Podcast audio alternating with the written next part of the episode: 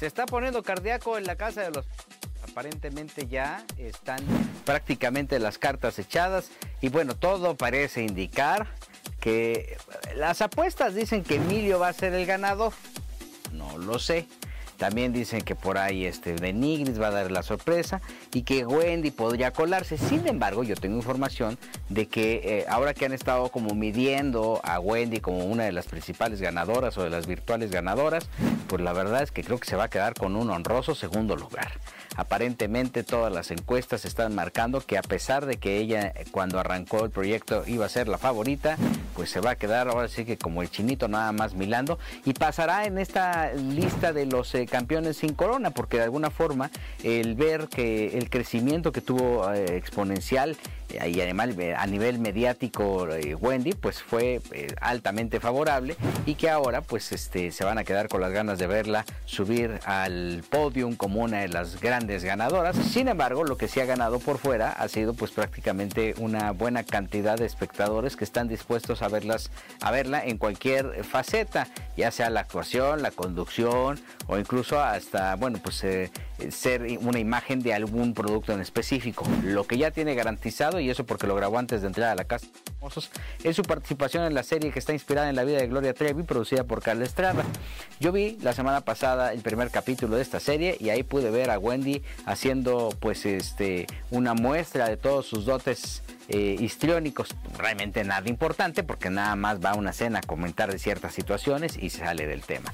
Es, es evidente que lo que va a pasar en la casa de los en los próximos días pues nos va a tener a todos pendientes. Lo que pasó justamente la noche del viernes en donde había un presunto abuso por parte de alguno de los eh, eh, de los eh, inquilinos eso lo dejaron ahí tapadito no dijeron nada pero aparentemente hay cierta autoridad que está haciendo una investigación alrededor de esta situación porque lo que pasó no fue muy agradable que digamos vamos a estar muy pendientes de todo lo que surja alrededor de esta fase final de este exitosísimo programa de la casa de los ojos por unos queridos y por otros no muy querido. Se están dando hasta con la cubeta en la casa de los famosos y estos galas en donde tienen la oportunidad de participar todos los que ya salieron de la misma competencia, pues este, están aprovechando ese espacio para dejar, yo no sé si sea una de las mejores imágenes, por ejemplo, Ferca.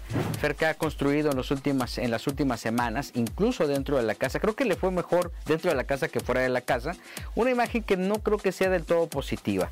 Acabamos de ver un agarrón tremendo que se dio Ferca contra Isabela Camil, que quién tenía la palabra, que quién opinaba, que, que, la verdad es que creo que es, violencia innecesaria para Ferca que está construyendo una carrera. Como quiera que sea, Isabela ya tiene un largo andar en esto y confrontarla en público no creo que sea muy correcto. Algo igual le pasó a Lapio con Mauricio Garza, que también tuvieron sus conflictos y sus roces.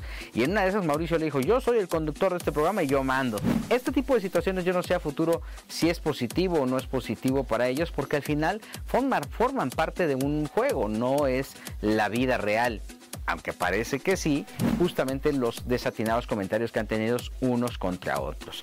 Quien ha tenido la inteligencia de desmarcarse y de poner sutiles comentarios en sus redes sociales es justamente Sofía Rivera Torres, que con esta personalidad que tiene le permite burlarse de ciertas situaciones sin llevárselos a la bolsa ni a la casa. Ha sido lo suficientemente inteligente para andar navegando de un lado a otro, a pesar de que no falta quien le quiere echar ahí pues la maldición gitana. En resumen, fue un juego que no sé cuánto les va a dar de beneficios de aquí en adelante. Bárbara Torres, Raquel Vigorra, toda la gente que entró eh, tendría que llevarse lo más positivo de este programa y dejar que ahí muera y que se vaya moviendo eh, solito hasta esperar que las mismas cosas y el tiempo y el destino pongan las cosas en su lugar. Y mientras se siguen dando con la cubeta, nos seguimos en nuestras redes. Yo soy Gil Barrera. Ahí nos encontramos en cualquiera de las plataformas.